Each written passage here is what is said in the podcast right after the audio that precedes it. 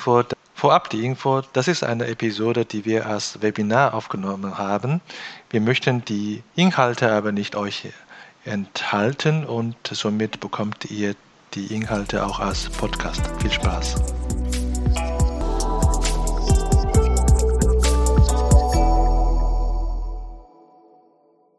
Willkommen zu China Hotpot, Podcast für deutsche kleine und mittelständige Unternehmen für den Erfolg im chinesischen Markt. Mein Name ist Xiaolong Hu, Ihr Gastgeber.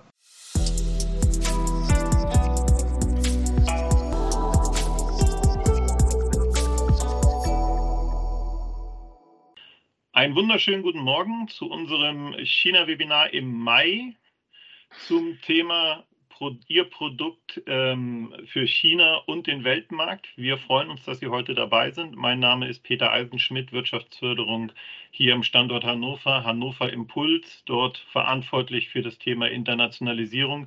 Wir freuen uns, dass Sie da sind. Ich freue mich natürlich, dass wir hier wieder gemeinsam dieses, dieses Webinar äh, in Kooperation mit dem China-Team, ähm, mit Xiaolong durchführen können und natürlich mit unseren heutigen Experten, die dabei sind, die ihre Erfahrungen zu einem sehr wichtigen Thema heute teilen werden, zu einem wichtigen Markt, der sich weiter verändert, gerade in diesen Zeiten.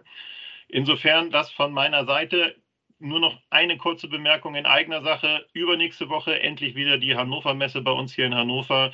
Wir sind in Halle 5 natürlich auch vertreten. Wir freuen uns, wenn Sie uns dort besuchen. Wir haben sehr guten Kaffee und natürlich äh, haben wir endlich wieder eine sehr wichtige Industriemesse hier in Hannover nach dieser Corona-Pause. Das von meiner Seite. Jetzt geht's los. Der Moderator heute Morgen ist natürlich Chao Long. Chao Long, die Bühne gehört dir. Bitteschön. Danke dir, Peter. Und danke auch an Hannover Impuls, die wir, äh, mit der wir kooperieren konnten äh, seit 2020. Und Begrüßung auch von mir an die lieben Zuhörer. Schön, dass Sie alle sehr zahlreich erscheinen äh, sind. Und mein Name ist Xiaolong Hu. Ich bin Geschäftsführer von China Team, einer Boutique-Beratung für deutsche KMU zum Thema China. Heute bin ich Ihr Moderator und äh, ich freue mich insbesondere, dass äh, äh, trotz äh, gestern eine, sicherlich eine lange Party wegen Gewinnung von Europa League, äh, Fußball Europa League von Frankfurt, äh, dass dennoch alle so zahlreich erschienen sind. Und äh, Sie können heute sehr stimmenschonend dabei sein und einmal zur Erklärung von der Technik. Und Sie können gerne Ihr Mikrofon stumm schalten während der Sendung und äh, wir nutzen Microsoft Teams. Falls Sie äh, Kommentar und äh, Fragen haben, können Sie gerne in Chat äh, aufschreiben. Wir können dann Ihre Kommentar dann an unsere Experten äh, weitergeben. Und wir werden auch heutige Sendung aufnehmen. Diese Sendung äh, stellen wir wie gewohnt als Video auf YouTube und, und auch als Podcast Ihnen zur Verfügung. Ähm, ja, zum Thema China, Ihr Produkt für China und äh, den Weltmarkt. China ist weit, aber doch sehr präsent und äh, insbesondere für die deutsche Wirtschaft. Und äh, wir verstehen, dass die Bedeutung Chinas wird äh, auch mit der Zeit immer wichtiger für deutschen KMU. Und äh, heute haben wir ein Thema ausgesucht. Es geht um Produktentwicklung und gegebenenfalls auch geht es um Innovation am Standort äh, China. Und äh, und wie die Bedeutung von Produktentwicklung am Standort China für die deutschen KMU ist. Dazu haben wir eine Branche ausgesucht, stellvertretend äh, für die äh, Industrie äh, von Deutschland. Wir haben die Maschinenbaubranche ausgesucht und äh, beschäftigen damit, äh, was sind die Herausforderungen und äh, die Erkenntnisse aus der Maschinenbaubranche. Und wir haben dafür Experten für Sie eingeladen. Und das können Sie jetzt in der äh, Agenda gleich anschauen. Wir haben einen Fachvortrag äh, zum Thema äh, neuer Maschinenbau. Was sind die äh, Ausrichtungen für Maschinenbau für die Zukunft in Bezug auf China? Und äh, dann in der meisten äh, Zeit von unserer Sendung ist eine Panel-Diskussion für Sie vorbereitet. Wir haben insgesamt drei Gäste live aus China und einen Gast aus, aus Deutschland für Sie organisiert, dass Sie äh, sozusagen Informationen aus erster Hand bekommen können. Und ja, jetzt steigen wir gleich in die, äh, in die äh, Sendung ein und inhaltliche Teil ein. Und zuerst möchte ich äh, Ihnen Herrn Martin Mittendorf vorstellen. Und äh, ich habe Herrn Mittendorf eingeladen als erfahrener Berater und Maschinenbauexperte, ohne zu wissen, dass der Mittendorf eigentlich auch selber eine Station in China verbracht hat. Umso besser ist das. Ich freue mich äh, sehr, Herr Mittendorf. Und äh, als Diplom-Ingenieur äh, Maschinenbau haben Sie ja äh, lange Zeit in der Leitungsfunktion äh, für verschiedene Industrie gearbeitet, bevor Sie heute als Partner bei Vollmar und Chef ZIC äh, als äh, Berater äh, tätig sind und sie unterstützen Maschinenbauunternehmen für die Zukunft, sich aufzurüsten und mit strategischen Ansätzen und Managementmethoden, die Sie mitbringen. Was mich aber sehr interessiert ist, bevor Sie Ihren Vortrag starten, was ist eigentlich eine Hybrid-Denkweise? Eine hybride Denkweise ist etwas vor dem Hintergrund unseres heutigen Gespräches, ähm, dass ich ähm, mal so beschreiben würde, dass es eben nicht eine deutsche oder eine chinesische Denkweise wäre, sondern eine Kombination. Und äh, bezogen auf unsere Arbeit bei VS äh, wäre das eine Denkweise, die sich ähm, versucht, nicht auf eine Methode, ein Denkmodell, eine Überzeugung oder einen Satz von Glaubenssätzen zu verlassen und zu fokussieren, sondern offen zu bleiben, ähm, sodass Eindrücke und Impulse, die aus der Umwelt auf eine Unternehmung, auf eine Organisation einwirken, ähm, vorurteilsfrei verarbeitet werden können und äh, zu verschiedenen Ergebnissen führen können, wenn es zu verschiedenen Situationen kommt, dass also Schema F-Reaktionen vermieden werden. Das ist eigentlich der Zweck von so einer hybriden Denkweise, wie wir sie so im Beratersprech ähm, mal vor uns hertragen. Das ist dann hoffentlich etwas sehr Pragmatisches. Dann freue ich mich auf Ihren Vortrag. Äh, die Bühne gehört Ihnen. Vielen Dank. Ich will mal ähm, teilen und eben in der Probe hat es geklappt mit dem Teilen. Jetzt brauche ich Feedback von Ihnen, ob es geklappt hat. Können Sie es sehen? Sehr gut. Ja, ja. Ähm, die äh, das Briefing mit Xiaolong Hu hat am Anfang äh, mich darauf ähm, verwiesen, dass ich einmal schildern soll, wie sich aus meiner Erfahrung und aus meinen Beobachtungen in den verschiedenen beruflichen Stationen ähm, die Zusammenarbeit und das Arbeiten mit an und in China ähm, dargestellt und entwickelt haben.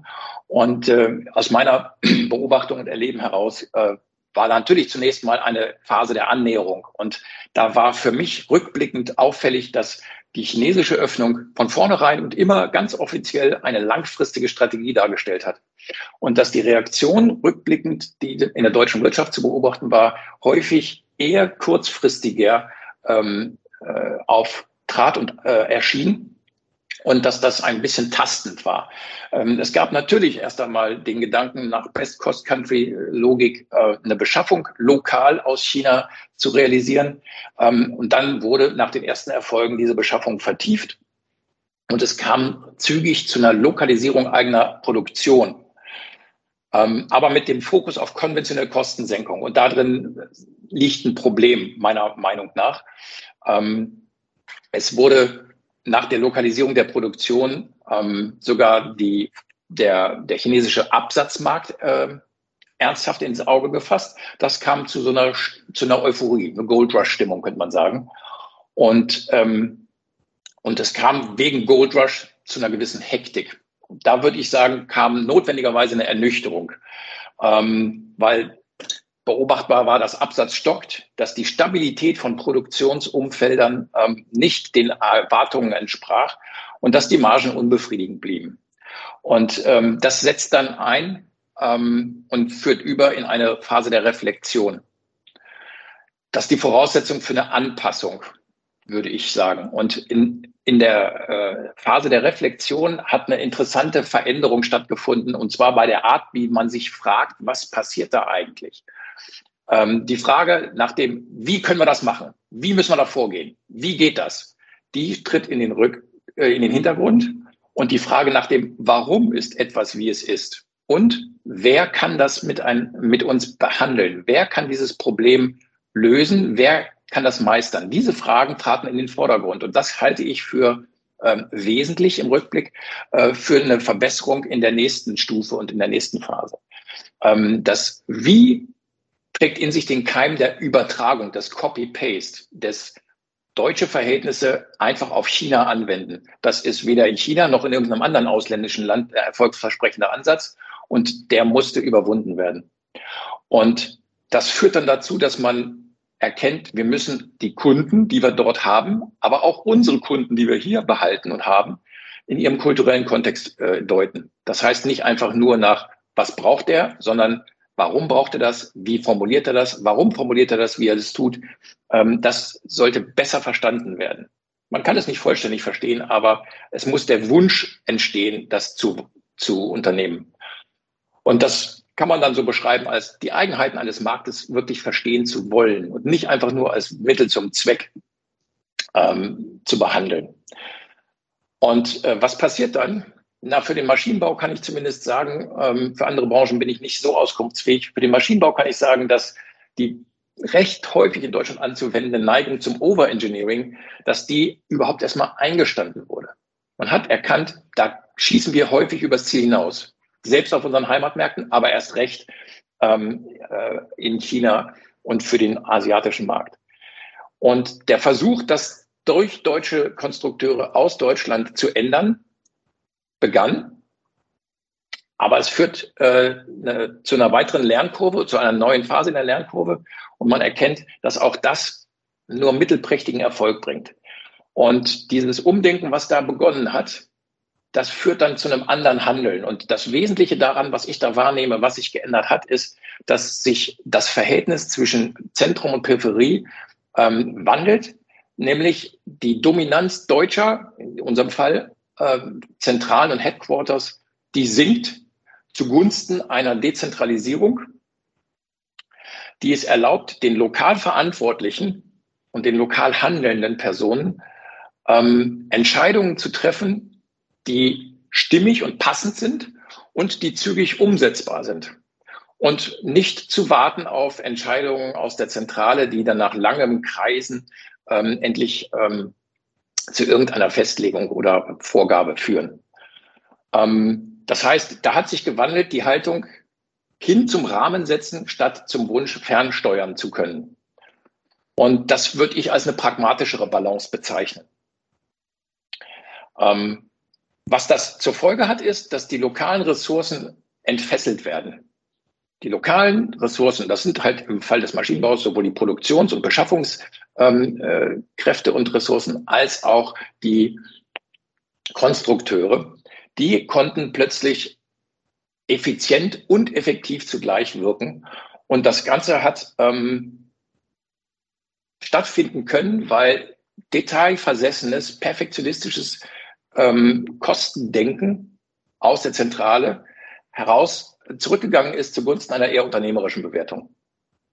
Damit hat sich also der Mindset gewandelt. Die Haltung zum Thema Agieren in China für China, aber auch für die Welt, die Haltung hat sich gewandelt. Und zwar, wie ich finde, grundsätzlich und als Erfordernis für er dauerhaften Erfolg. Und was, was man daran äh, zusammenfassend sagen könnte, da hat eine, ein Wandel von Augenhöhe stattgefunden und eine Partnerschaftlichkeit dominiert.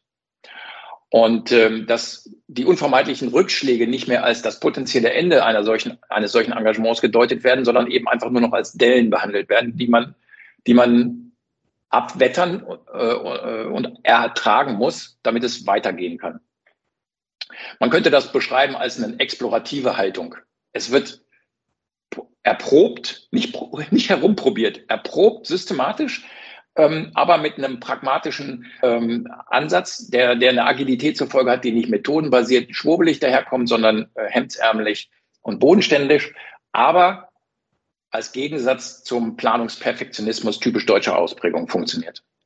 Planungsperfektionismus ist ähm, fatal. Immer und erst recht, wenn man aus Deutschland für China ähm, handelt und oder zu handeln vorgibt. Das heißt, der Kontrollwunsch weicht einem Realismus, würde ich sagen. Und damit, was Produkte angeht, wandelt sich ganz deutlich spürbar die Rolle von Konstruktion. Von einer einfachen Anpasskonstruktion als erste Phase des Eingeständnisses, wir haben das nicht im Griff aus Deutschland für China und für Asien, ähm, wurde eine Konstruktion, die auch Entwicklung betreiben durfte, nicht mehr nur Anpassung. Und ähm, damit konnte sie zum Erfolgstreiber werden, weil die Produkte eben nicht mehr übertragen, sondern entstehen. Und zwar vor Ort, aber eben nicht mehr nur für die regionalen Märkte, sondern mittlerweile eben auch schon für ähm, globale Märkte. Und damit sind wir dann schon an dem Punkt, wo ich ähm, versuche, in die Zukunft zu blicken. Nach meinem Verständnis ist das jetzt ähm, etwas, was sich stabilisiert hat, wo man sagen kann, dass vermutlich und allem Eindruck nach ähm, Entwicklung den Fokus immer stärker auch auf Innovation legt, wenn wir über chinesische Produktions- und Entwicklungsstandorte reden, kommt das Moment der Innovation immer stärker äh, in den Vordergrund und nicht mehr einfach nur das Auskonstruieren, das zu Ende entwickeln. Und das findet eben in Netzwerken statt und nicht mehr nur in bilateralen Beziehungen. Da kommen immer mehr Partner und Player mit rein, andere Standorte der Unternehmen, aber eben auch Zulieferer, äh, die eben in partnerschaftlichen Netzwerken eingebunden werden. Und das bedeutet, dass das Ganze sehr viel aufwendiger zu justieren wird. Das Justieren solcher Netzwerke, das wird künftig die Arbeit darstellen und nicht so sehr das ähm, Kontrollieren der Arbeit einzelner Standorte aus einer Zentrale heraus.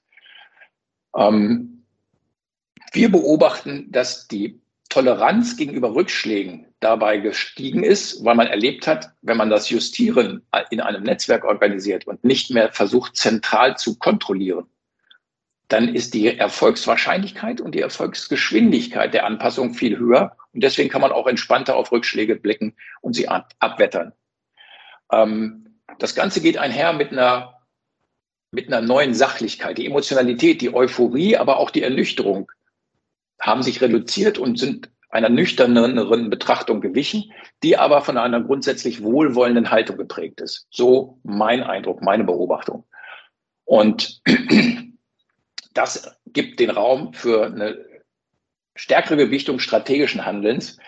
Ähm, denn äh, es ist zu erwarten, das beobachten wir im Moment gerade mal hier bei uns vor der Tür, dass globale Turbulenzen zunehmen. Und ähm, im Moment gibt es keinen Grund für Optimismus, dass das deutlich abnimmt. Ähm, das heißt, man wird sich darauf einstellen müssen, damit umzugehen. Ähm, und das wird dann eben nicht mehr den Charakter schwarzer Schwäne haben, sondern ähm, zu einem Alltagseffekt werden. Und äh, Dabei, das wäre dann so mir ganz persönlichen Anliegen, ist alles das, was man so aus AG-Kontext ähm, kennt, also eine Quartalsorientierung, eine kurzfristige Erfolgsfokussierung ist hinderlich. Und äh, in dem Maße, wie man das in einer unternehmerisch langfristigen äh, Perspektive ähm, weichen lassen kann, ähm, steigen die Chancen, dass alle Beteiligten daran ähm, Vergnügen haben, weil man gemeinsam Erfolg hat. Soweit ähm, im Schweinsgalopp meine Beobachtungen und Anmerkungen zum Thema. Und dann bin ich jetzt gespannt auf Fragen und vor allen Dingen auf Kommentare und natürlich die Diskussion mit den anderen Teilnehmern. Besten Dank, äh, Herr Mittendorf, äh, für den wertvollen Beitrag und auch gleichzeitig Eröffnung für die Diskussion. Und ich finde besonders äh, wertvoll, weil Sie ja auch selber in China für Maschinenbauunternehmen tätig waren und jetzt mittlerweile äh, in der Zentrale von Maschinenbauunternehmen als äh, Berater tätigen. Insofern haben sie ein äh, Marktverständnis, aber gleichzeitig einen gesunden Abstand zu dem, zu dem Thema. Und ich denke, unter den Zuhörern haben wir hier viele Personen, die in der Zentrale arbeiten. Insofern, das ist ein sehr wertvoller Beitrag. Bevor Sie von der virtuellen Bühne schon runterkommen, da möchte ich den Gast J bitte. Sie haben eine Wortmeldung. Ähm, vielleicht können Sie mit äh, vollen Namen und äh, Firma äh, nochmal angeben, bevor Sie da Ihre Frage oder Kommentar bei uns äh, äh, nochmal positionieren können.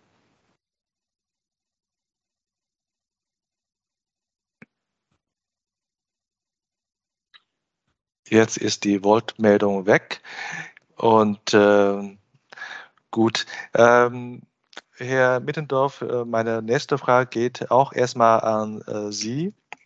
Sie haben ja äh, konkret beschrieben, wie die Entwicklung äh, der China-Strategie äh, oder China-Haltung äh, in der Zentrale ist. Und äh, das ist natürlich äh, schön, dass Sie das beobachten.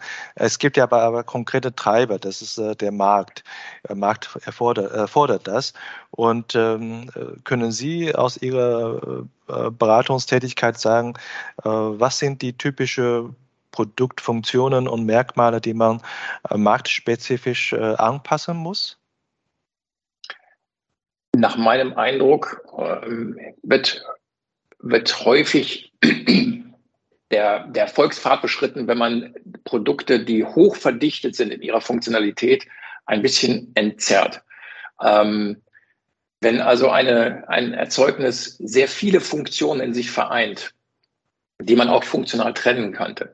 Ähm, ein Beispiel bei der, bei der Landmaschinentechnik gibt es also ähm, Maschinen, die, die wir da produziert haben, die den Kartoffelrodeprozess in sehr viele, in sehr vielen Schritten zusammengefasst haben. Ähm, und das ist ein Merkmal deutscher äh, Produktionsbedingungen. Und es hat sich eben gezeigt, dass die ähm, Aufteilung in die ursprünglichen funktionstragenden äh, Maschinen ähm, hilfreich war, gerade für den Markteinstieg.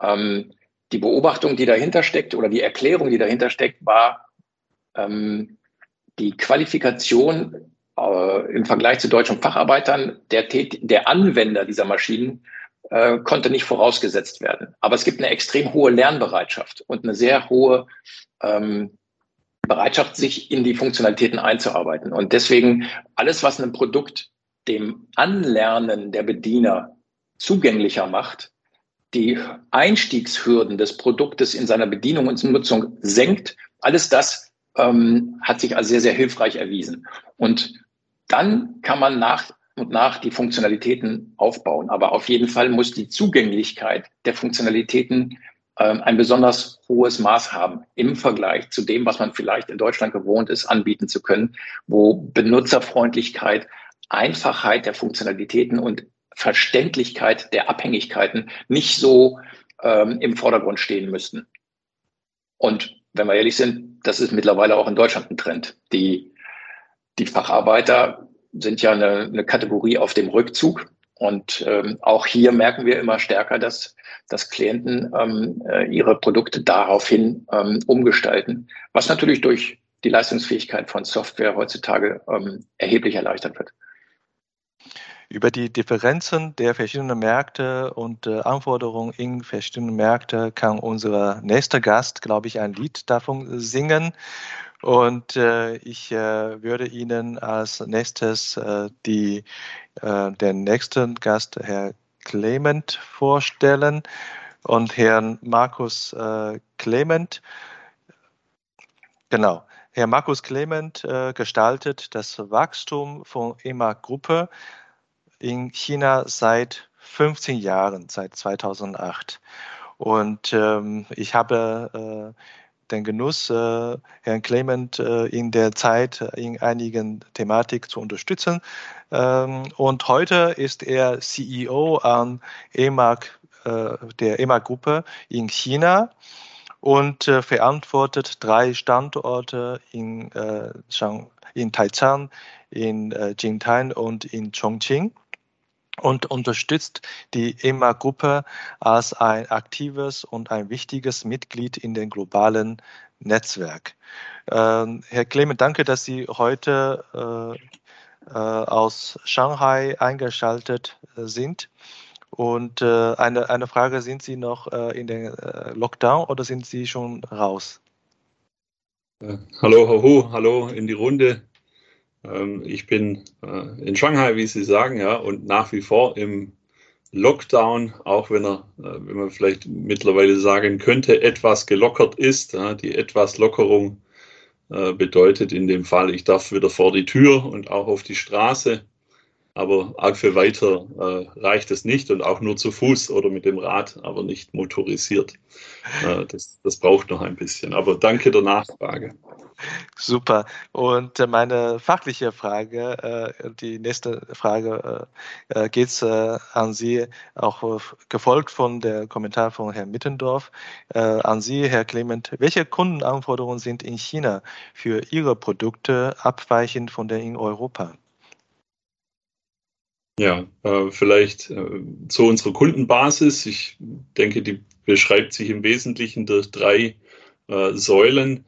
Die erste wäre äh, traditionell die, die chinesischen äh, Staatsbetriebe, die wir von Anfang an bedienen, dicht gefolgt von den äh, Joint Venturen, äh, die in, in China über die Jahrzehnte gegründet wurden, bis hin dann jetzt äh, zum jüngsten und mittlerweile fast stärksten Segment bei uns in die, die chinesischen Privatiers.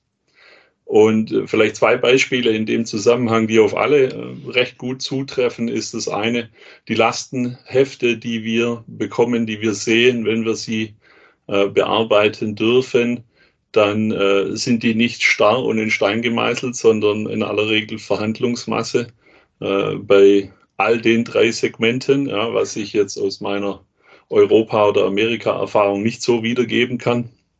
Und das Zweite, äh, in dem Zusammenhang ist natürlich maximale Digitalisierung. also Digitalisierung von der Anfrage, äh, wie ein Angebot ausgearbeitet wird, das passiert nicht mehr nur in PDF oder in auf Papier, wenn man so möchte, sondern äh, das treibt auch sehr stark eine, eine digitalisierte, simulierte Shopfloor-Planung mit sich, die sich dann durch den, durch den ganzen Projektzyklus mehr oder weniger fortschreibt äh, mit allem, was das heutige IoT zu bieten hat. Nicht nur das, was wir selber aus der Gruppe mittels Etna äh, äh, betreuen und, und selber entwickeln, sondern auch allen äußeren Einflüssen, die unsere Kunden mit sich bringen. Das heißt, es, es wird wirklich, die Digitalisierung stülpt sich hier über alles drüber. Und ähm, im Sinne der äh, Geschwindigkeitserhöhung äh, im, im Gesamtkontext unserer, unserer Arbeitsweise ist das was, was ich hier so stark empfinde und sehe, was ich bis datum in der Masse noch nicht weltweit sonst wo erlebe. Danke für Ihre Antwort und äh, gerne erinnere äh, ich die Gäste heute, wenn Sie äh, Fragen und Kommentare haben, nutzen Sie äh, die Chat-Funktion. Als äh, nächstes möchte ich gerne einen dritten Gast von äh, heute uns vorstellen, also Ihnen vorstellen. das ist Dr. Michael Jans. Und Herr Jans ist schon ein bekannter Gast bei uns in dem Webinar. Der war an unserem äh, der hat an unserem ersten äh, Webinar in Kooperation mit Hannover Impuls teilgenommen. Und äh, er hat in äh, Hannover studiert, so auch die Verbindung zu Hannover. Und ähm, dann später äh, Forschungsstationen in Deutschland und in der USA gehabt und in China ist er seit 2015. Äh, Zuerst äh, äh, hat er für die Konzerne gearbeitet und dann äh, für deutsche Mittelstand. Äh, seit kurzem hat er äh, selber eine Firma gegründet, fokussiert er heute damit auf das Thema Innovation. Und äh, Michael, danke, dass du äh, auch äh, aus Shanghai eingeschaltet bist. Ich glaube, ich erspare die Frage. Äh, alle in Shanghai sind in Lockdown. Ja. Genau. Und äh, ich, ich würde äh, dich gerne fragen, weil wir werden heute auch nicht nur an die äh, Lokalisierung von Produkten sprechen, wir sprechen irgendwann auch über die Innovationstätigkeit und Innovationsrahmenbedingungen. Ähm, ich fange mal Deutsch an. Bevor man ein Thema anfängt, denkt man alle an Restriktionen und Risiken äh, in, in der wie ich kenne, in der deutschen äh, Denkweise, äh, dass man sich äh, über die Risiken sich informieren. Äh, zu den äh, Herausforderungen und Risiken gehören eigentlich auch die Normen und Zulassungsanforderungen in, in China. Und du kennst dich eigentlich in dem Gebiet ganz gut aus. Welche äh, Norms und Zulassungsanforderungen gibt es in China für europäische Produkte, falls man äh, jetzt ganz neu sein Produkt in China verkaufen möchte? Ja, vielen Dank äh, für die Frage, Shalom. Also von, auch von mir ein Gruß nach Deutschland in die Runde. Und äh, das äh, dieses Thema Marktfähigkeit äh, China betrifft ja nicht nur europäische Produkte, das ist äh, relativ egal. Ähm, jedes Produkt, ob es ein chinesisches oder ein ausländisches Produkt ist, muss ja die chinesischen Normen erfüllen. Und äh, an mich kommen auch immer wieder Leute heran und sagen, ja, wir haben doch amerikanischen Standard, deutschen Standard, ISO-Norm. Können wir nicht das vorlegen und wird das nicht in China anerkannt? Nein. Ähm, es müssen die chinesischen äh, GB, also Guobiao, nationalen Standards erfüllt werden. Die sind je nach Branche, also in einigen Branchen 75 Prozent sogar identisch mit den ISO-Standards.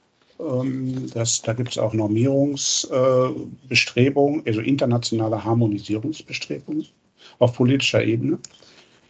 Aber ähm, es lohnt sich oder man muss es auf jeden Fall tun, im Einzelfall prüfen, ob es Abweichungen gibt zwischen den, diesen ISO-Normen und den äh, chinesischen GB-Normen. In einigen, in einigen Normbereichen ist China weiter als äh, Europa oder die anderen oder der Rest der Welt. Also Elektromobilität ist so ein Punkt. Ähm, China auch als Nation, unspaltbare Nation, ist auch historisch schon vor vielen Dynastien immer bemüht gewesen, äh, im Land einen einzelnen, einzigen Standard zu haben. Das heißt also jetzt auch bei technischen Neuerungen äh, relativ schnell äh, der nationale Standard da. Und das ist dann auch einheitlich. Darunter leiden wir in Europa ja manchmal, dass irgendwelche Ladekabel äh, nicht passen, weil es da viele verschiedene Typen am Markt gibt. Ähm, bei anderen Standards, äh, da gibt es in China manchmal ein bisschen Defizite, gerade was so Industriestandards angeht, wo in Deutschland bei bestimmten Produkten oder Vernetzung von Komponenten von komplexen Maschinen, so ein Bus untereinander, wie das kommuniziert, äh, wo das längst Standard ist, das sucht man dann in China manchmal noch vergeblich oder da gibt es irgendwie noch ein bisschen Nachholbedarf. Also das ist nicht ganz einheitlich. Ähm, aber da muss man auf jeden Fall im Einzelfall reinschauen. Äh, dann gibt es natürlich dieses äh, China Compulsory Certification, äh, also das CCC-Zertifikat, was für etliche Produkte erforderlich ist. Und da muss man dann schauen, das umfasst häufig auch Standards im Backend, die eigentlich freiwillig sind, aber die dadurch dann eben doch irgendwie verpflichtend werden. Also da lohnt es sich auf jeden Fall, äh, wenn man ein Produkt nach China bringen möchte, äh, die Standardsituation mal genau zu beleuchten. Und das ist natürlich auch ein Punkt, der äh, jetzt äh, bei der Lokalisierung oder bei der lokalen Produktion für die Firmen einfacher geworden ist. Ja, danke dir, äh, äh, Michael, für die Vorstellung von den chinesischen Normen oder gültigen Normen in China und äh, für die Gäste, die jetzt in der Zwischenzeit sich äh, eingeschaltet haben. Sie sind hier äh, richtig. Wir sind zusammen äh, zu diskutieren. Es geht um Ihr Produkt für China und für den Weltmarkt, insbesondere zur Maschinenbaubranche und ein Kooperationsprojekt zwischen Hannover Impuls GmbH und China Team. Mein nächster Gast äh, ist ein spontaner Überraschungsgast. Und äh, wir haben gestern äh, gemeinsam ein Podcastgespräch äh, aufgenommen. Und das Thema passt äh, wunderbar zur heutigen äh, Sendung. Und äh, daher hat er sich committed für die Teilnahme. Und danke Alex, dass du Zeit hast, Alex äh, Walszewski. Und er ist Geschäftsführer von einem spanischen Unternehmen Sedal in China und äh, er ist äh, auch mehr als zehn Jahre mittlerweile mit zwei Stationen in China tätig. und äh, er ist Experte in der Bereich technische äh, Keramikprodukte und ähm, äh, er wird äh, uns ein Beispiel erklären wie erfolgreich er ein ähm, Produkt, äh, als ein neues Produkt für die Gruppe und äh, in China nicht nur als äh, Business bekommen hat, sondern auch als Produkt entwickeln konnte. Und dieses Produkt äh, geht auch in, als Komponente in Maschinenbau ein. Insofern freue ich mich sehr, äh, Alex, dass du heute Zeit hast. Vielleicht kannst du uns äh, deine Erfolgsgeschichte zu dieser neuen Business, äh, Business äh, und zu neuem Geschäftsfeld für eure Gruppe vorstellen. Ja, guten Morgen auch von meiner Seite an die Runde und an die äh, Zuhörer in Deutschland und auch in China. Guten Tag. Ähm, ja, äh, wie Xiaolong äh, gesagt hat, äh, ich bin jetzt mittlerweile seit zehn Jahren hier und jetzt in meiner zweiten Station in Südchina. Äh, wir sind ein Unternehmen für die technische Keramik und unsere Produkte sieht man eigentlich nie. Die sind irgendwo verbaut. Und äh, äh das Beispielprodukt, was Shalom meint, ist ein Sensorkörper aus technischer Keramik.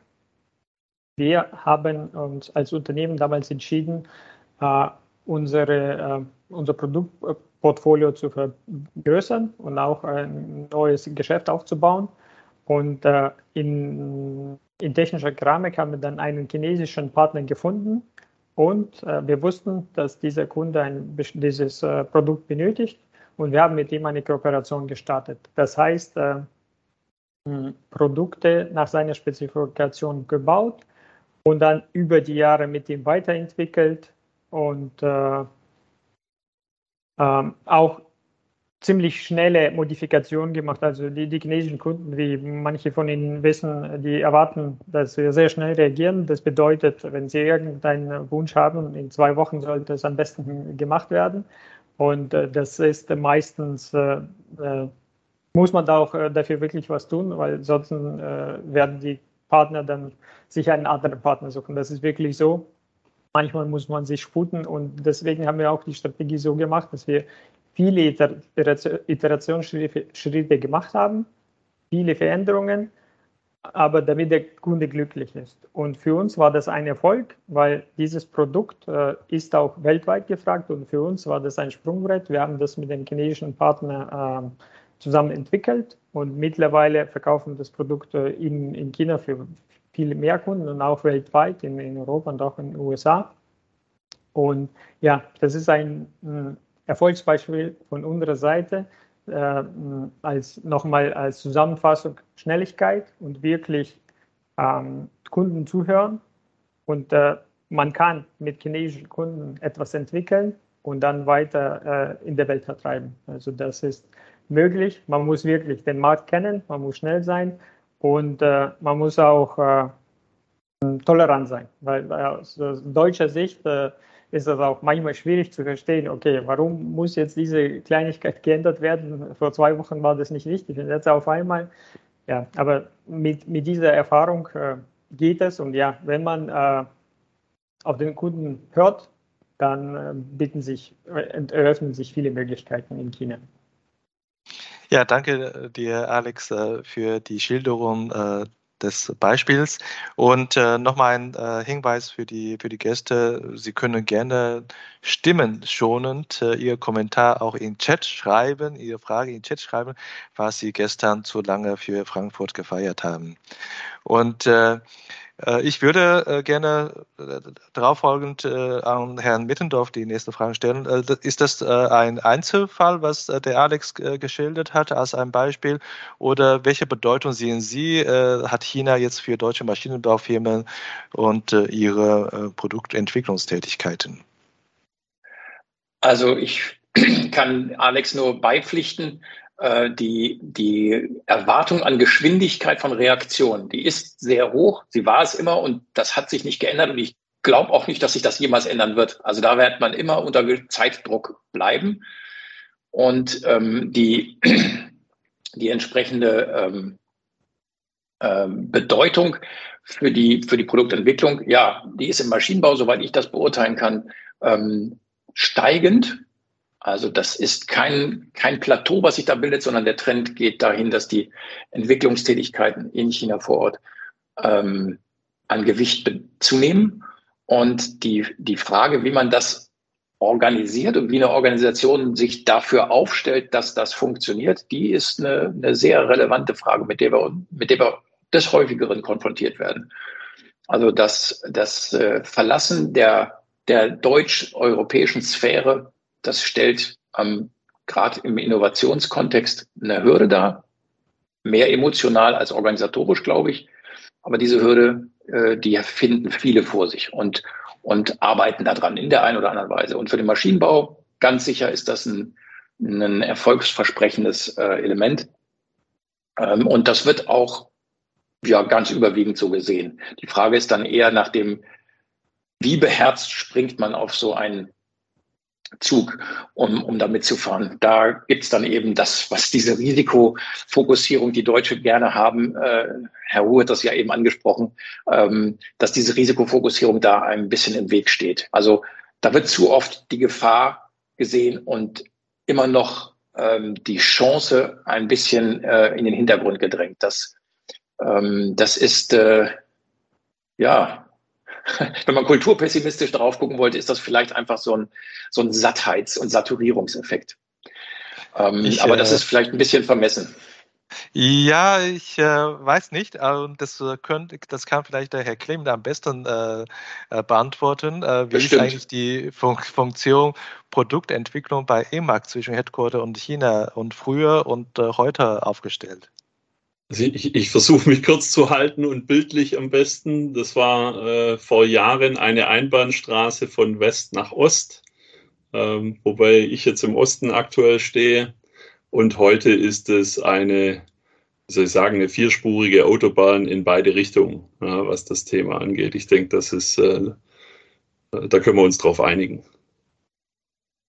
äh, vierspurige Autobahn. Das heißt, äh, die äh, Raststätte sind auf beide Seiten oder wie ist das äh, vorzustellen? nein, nein.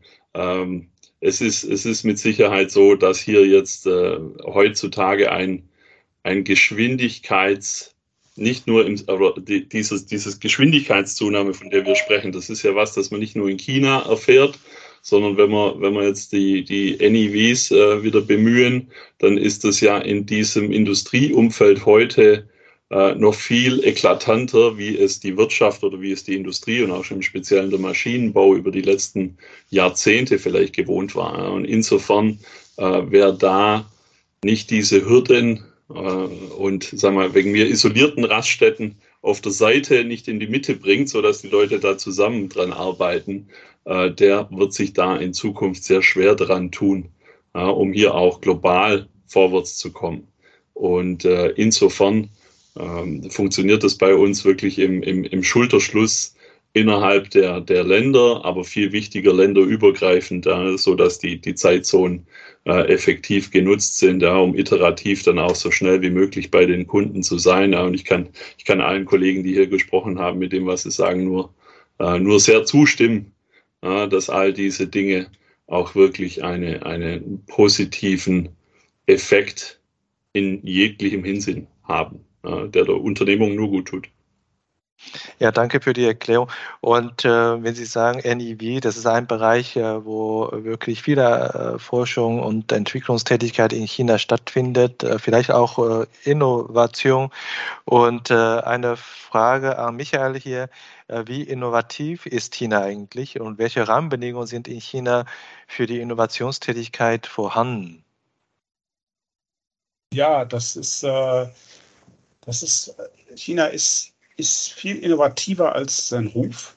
Also grundsätzlich hat China ja eher so ein bisschen den Ruf des äh, Copycats, Plagiat, äh, Plagiatismusvorwürfe. Ähm, wenn man ein bisschen reinschaut, kann man das äh, ja auch verstehen, ähm, kulturell.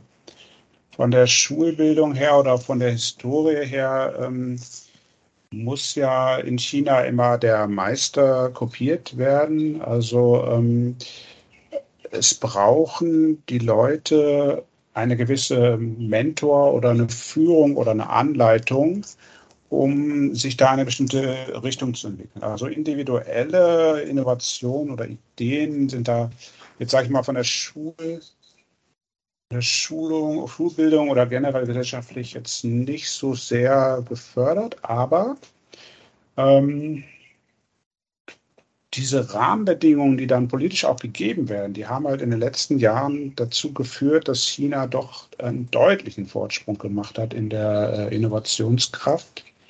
Ähm, das hat ja also schon im vorletzten Fünfjahresplan angefangen, vor etlichen Jahren, dass äh, von Quantität auf Qualität umgestiegen wurde.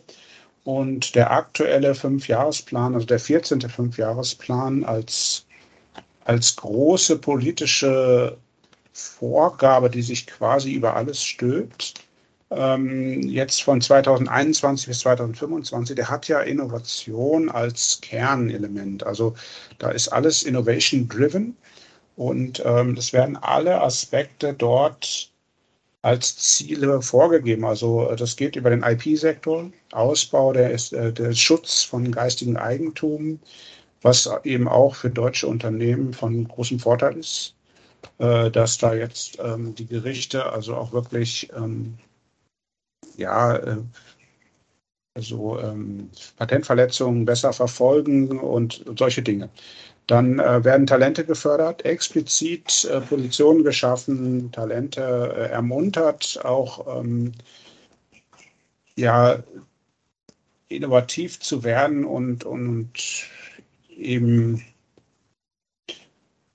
sich in dem Bereich halt zu entwickeln. Und, und dazu werden halt auch äh, extrem viel Gelder in Innovationszentren gepumpt, die äh, auch dann eröffnet, tatsächlich eröffnet werden, Ländereien freigegeben. Äh, also dieser Fünfjahresplan, der hat, in, der strahlt in alle Bereiche rein, auch in die Firmen. Also es gibt explizit auch Vorgaben, die äh, die, die, die Innovationskraft, äh, technologische Innovations äh, Fähigkeiten von Firmen fördern durch Incentives äh, und durch viele Maßnahmen. Also das, äh, das sieht man als Vorgabe und äh, ja, mit, mit, mit, diesen, mit dieser Führung sozusagen äh, gelingt dann auch die Innovation, weil da die das wird dann auch befolgt, also das wird dann auch gemacht. Ja, danke dir, äh, Michael. Äh, ich glaube auch, China ist äh, nicht mehr ein Land, wo nur kopiert wird, insbesondere wenn man das Beispiel von Alex äh, hört. Alex, äh, nicht abgesprochen, eine spontane Frage an dich. Du hast ja gesagt, ihr habt ein neues Produkt entwickelt und damit habt ihr quasi auch neue Organisation für die Produktentwicklung aufbauen müssen ähm, als Kompetenzzentrum. Ähm, was ist dabei äh, dir äh, schwer gefallen? Äh, was äh, lief aber sehr gut? Was lief sehr einfach, äh, so ein Entwicklungsteam aufzubauen? Also, äh, wir haben ein starkes Team in, in, im Headquarter, wobei es ist nur unterstützend tätig da. In Wien, in China habe ich auch ein, ein gewisses Team schon von Anfang an gehabt und in dem Bereich ähm, Sensoren zum Beispiel, da mussten wir wirklich nur an ähm, technische Leute einstellen, also Techniker, die die technischen Anlagen dann dementsprechend kennen, um dieses Produkt wirklich herzustellen. Weil das Produkt an sich ist sehr einfach, aber es, da gibt es sehr vieles zu beachten. Und von der Organisation haben wir nur eigentlich im Bereich Technik und äh, ähm, Einsteller, aber auch äh, in Ingenieure aufgebaut. In der Entwicklung äh, von, von uns aus hat, war unser Entwicklungsteam eigentlich ganz gut, aber auch äh, hier in China haben wir nur den technischen Direktor, der ist aus Spanien, aber der war auch längere Zeit in China, über mehrere Jahre. Jetzt durch Covid ist er wieder in Spanien, aber er arbeitet immer noch für, für das Unternehmen und die, das technische Department sind komplett alles chinesische Kollegen. Und ja, die äh, haben wir äh, weitergebildet bei uns hier im Unternehmen und auch wenn wir äh, in weitere Produktbereiche oder Geschäftsfelder äh, reingehen, suchen wir explizit einen Experten in dem Feld. Wir stellen den ein und dann Durch unsere Strategie bauen wir dann die Person noch weiter auf. Mhm. Äh, basierend auf, die, äh, auf das Beispiel an, an Sie, äh, Herr Mittendorf, was denken Sie, was sind die konkreten Hindernisse? Sie kennen ja viele, viele deutsche Maschinenbaufirmen. Was sind die konkreten Hindernisse für deutsche Maschinenbaufirmen und die unter anderem auch KMU sind, ein zweites Entwicklungszentrum in einem anderen Land, wie zum Beispiel in China, neben, der, neben diesem Team in, in der Zentrale noch aufzubauen? Was sind dann die, die Hindernisse? Das klingt jetzt vielleicht ein bisschen herablassend, aber Egos stehen dem sehr häufig im Weg. Ähm, ich bin ja Produktionstechniker und ich erlaube mir jetzt mal einfach auf die Konstrukteure ein bisschen einzuprügeln. Ähm, das sind Menschen, die sehr viel Freude an ihrer Arbeit und den Erzeugnissen ihrer Arbeit haben und die da sehr emotional drauf reagieren. Und Emotionalität bedeutet eben auch Sorge, dass man etwas verliert das Gefühl, die Furcht. Und die Furcht, diese Emotion ist ein Problem, weil man Argumente ähm, nicht nutzen kann, um Gefühle zu verändern. Und äh, insofern ähm, ist also diese emotionale Hürde ähm, eine sehr, sehr wesentliche, die, die eben auch eine der Emotionalität angemessene Behandlung erfordert. Und eine Zentrale, die als, Organ als Organisationseinheit arbeitet, die denkt in Rationalität, in Argumenten. Und dann gibt es Menschen, die haben da Hemmungen oder Sorgen und das passt einfach nicht zusammen. Und darin sehe ich die Hauptschwierigkeit, sich bewusst zu machen, dass das ähm, Reaktionsmuster und die Ursache der Problematik häufig einfach nicht zusammenpassen. Und wenn man das geschafft hat, dann, dann wird es einfacher. Aber es wird immer sehr spezifisch, weil es sich halt um Menschen handelt und nicht um Prinzipien. Da sind einzelne Menschen am Werk und die haben ähm, Probleme irgendwelcher Art und denen muss man halt durchaus individuell begegnen. Wenn, wenn das mal als Haltung äh, durchdringt, dann wird es sehr viel leichter. Ähm, und das erlaubt dann auch insgesamt, glaube ich, eine, eine, eine wesentlich angemessene Reaktion, nämlich nicht mehr Schema F und reine Rationalität, sondern Offenheit für Reaktion auf das, was man beobachtet. So, so abstrakt würde ich es mal versuchen zu beantworten. Und, ich ähm, möchte noch etwas hinzufügen, äh, bitte. wenn Sie fertig sind. Äh, ja, ja. Also für uns war das so, das Produkt haben wir in China entwickelt. Deswegen war diese, ähm, sage ich mal, diese äh, äh, Haltung aus dem Headquarter gar nicht da. Und das ist, denke ich mal, so, wenn wir ein Produkt in China entwickeln für den chinesischen Markt, aber dann auch äh, äh für den größeren Markt, dann treffen wir diese Probleme gar nicht. Jetzt in, in meinem Beispiel. Deswegen war das für die äh, Entwicklung im Headquarter kein Problem, uns äh, wirklich zu unterstützen und einfach zuzuarbeiten. Äh, ich denke mal natürlich, wenn man ein Produkt, äh, was man in, äh, in Deutschland oder in Europa entwickelt hat und dann in China äh, verlagert vor mehreren Jahren und dann hier weiterentwickelt, dann ist es natürlich so, wie Herr Mittendorf das geschildert hat, dass man dann diese ähm, Schwierigkeiten hat, dass die Konstrukteure äh, äh, das nicht abgeben wollen, die, die, die, diese Power, das Produkt. Und in, wie gesagt nochmal, von unserer Seite her aus äh, ist es deutlich einfach, weil wir eigentlich die, ähm, die treibende Kraft waren, um das Produkt äh, zu platzieren und weiterzuentwickeln.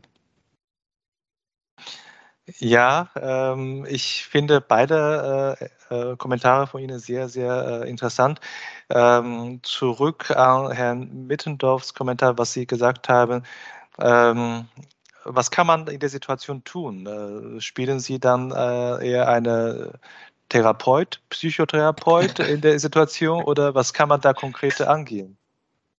Also äh, eine therapeutische Haltung ist, ist toxisch ähm, weil, weil jemanden gegen seinen Willen zu therapieren äh, überhaupt keine Erfolgsaussicht hat.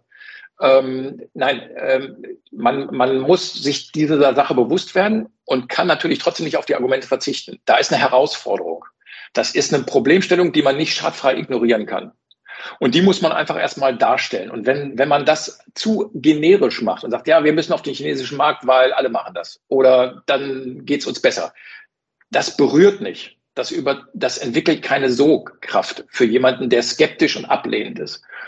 Wenn, es die, wenn die reine Argumentationsbasis völlig äh, unstrittig überzeugend wäre, dann ist es einfach. Legen Sie die Zahlen offen, legen Sie die Argumente offen und alle folgen diesem äh, Argument.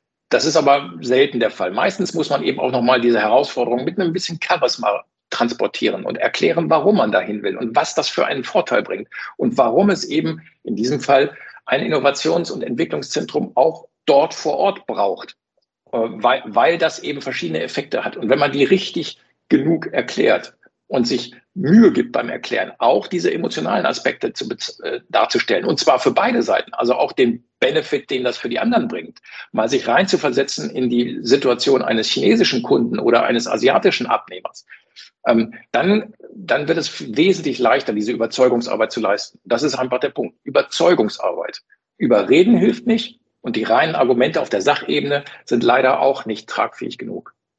Mhm, verstehe. Also Überzeugung äh, stimme ich voll zu. Und zusätzlich möchte ich ergänzen, dass eigentlich noch Erfolge auch wichtig ist, dass man da äh, äh, konkrete Erfolge äh, vorweisen kann, um dann die äh, Überzeugungsarbeit noch zu intensivieren. Aber bevor man Erfolg feiern kann, muss man erstmal die Frage stellen, wie kann man diesen Erfolg äh, erzielen? Sie haben vor, im Vorfeld äh, gesagt, ein deutsches Produkt äh, äh, zu vereinfachen. Es gibt ja diese zwei Ansätze, entweder ein vorhandenes Produkt zu vereinfachen oder zu abzuwandeln oder komplett neues Design zu machen, also quasi äh, Greenfield Approach. Ähm, äh, Herr Mittendorf und auch gerne auch andere äh, Experten, was ist da aus Ihrer Erfahrung äh, der empfehlenswerte Vor Vorgang? Ich glaube, wir werden da alle einig sein, dass der Greenfield-Ansatz letztlich erfolgsversprechender sein dürfte. Zumindest ist das meine Erfahrung und Beobachtung. Der Versuch, ein vorhandenes Produkt zu entflechten, kann einen ersten Schritt darstellen, aber fast immer, also ich, überwiegend erlebe ich dann, dass dann gesagt wird, so, okay, aber beim nächsten Mal machen wir es anders. Ja, und das können wir nochmal mit einem Beispiel von Herrn Clement äh, untermauern. Ich denke auch, äh, äh, ein vorhandenes Produkt zu entflechten, das erzeugt noch zusätzlich diese Abwehrhaltung. Ähm, äh, bei Ihnen, Herr Clement, welche innovative Pro Produkte und Projekte haben Sie in China entwickelt? Und, äh, und für, ist es für chinesische Markt only oder auch für Weltmarkt? Also mir, mir vielleicht nochmal erschöpfend zu dem, zu dem Vorthema. Ja. Brutale Transparenz äh, hat mir oft geholfen. Ja. Brutal, weil man die Leute auch dahingehend sehr äh, stark überzeugen muss, ja, da mit offenen Karten zu spielen. Und das tut dem Prozess auch sehr gut. Äh, Im Sinne von, was, was haben wir dann für uns gefunden? Äh, letzten Endes, ich komme zurück auf meine Vorredner. Wir haben auf unsere Kunden gehört ja, wir haben zugehört, was äh, wird äh, gefordert, was wird gewünscht und haben geschaut, wie wir das bedienen können. Ähm, jetzt an einem konkreten Beispiel ging es hier äh, für eine, in eine Richtung, äh, nicht eine Entwicklung einer Werkzeugmaschine oder der Anwendung derselben, sondern die Ergänzung im Bereich Logistik. Und zwar äh, möglichst nicht äh, nur EMAG-spezifisch, sondern denkend auf Shopfloor-Ebene oder eben ganzer Fertigungseinheiten. Und das ist dann in, in einer in einem Stacker Cell System geendet, ja, das heute logistisch gesehen zwischen ähm, MES, Warehouse Management, äh, der Werkzeugmaschine als Schnittstelle agiert, die, wie ich vorhin erwähnt habe, dieses Digitalisierungsthema aus der Bits and Bytes Welt in Stahl und Eisen übersetzt, ja, also wirklich die Werkzeugmaschine oder jegliche Maschine innerhalb des Produktions äh, Shopfloors äh, zugänglich macht und äh, nicht nur durch den Worker, aber auch automatisiert, also äh, Stichwort AGVs und dergleichen, die ja äh, ohnehin sehr stark auf dem Vormarsch sind, äh, was dann in einem, einem letzten Endes ja eine Produktentwicklung war, mit der wir heute sehr erfolgreich in China zugegen sind und die jetzt auch ihren Weg in die Welt findet, Richtung weiter Osten über den Pazifik wie auch Richtung Europa und sich da auch äh, großer Beliebtheit erfreut. Ja. Was jetzt nicht zwingend äh, auf der Agenda unserer Kollegen stand. Das war wirklich äh, unabhängig voneinander entwickelt und betrieben. Und äh, da wird schon auch heute anerkennend äh, der Hut gezogen, wie dann die ersten Einheiten dazu aus, oder in Deutschland dann zum Einsatz kamen. Und die dieser Vorteil, dieser Nutzen ja, aus einer parallel äh, nicht wettbewerbsmäßigen, aber sich äh, gegenseitig unterstützenden Konstruktion ist äh, ich sag mal, für jedes Unternehmen, egal ob klein oder groß, unheimlich wertvoll.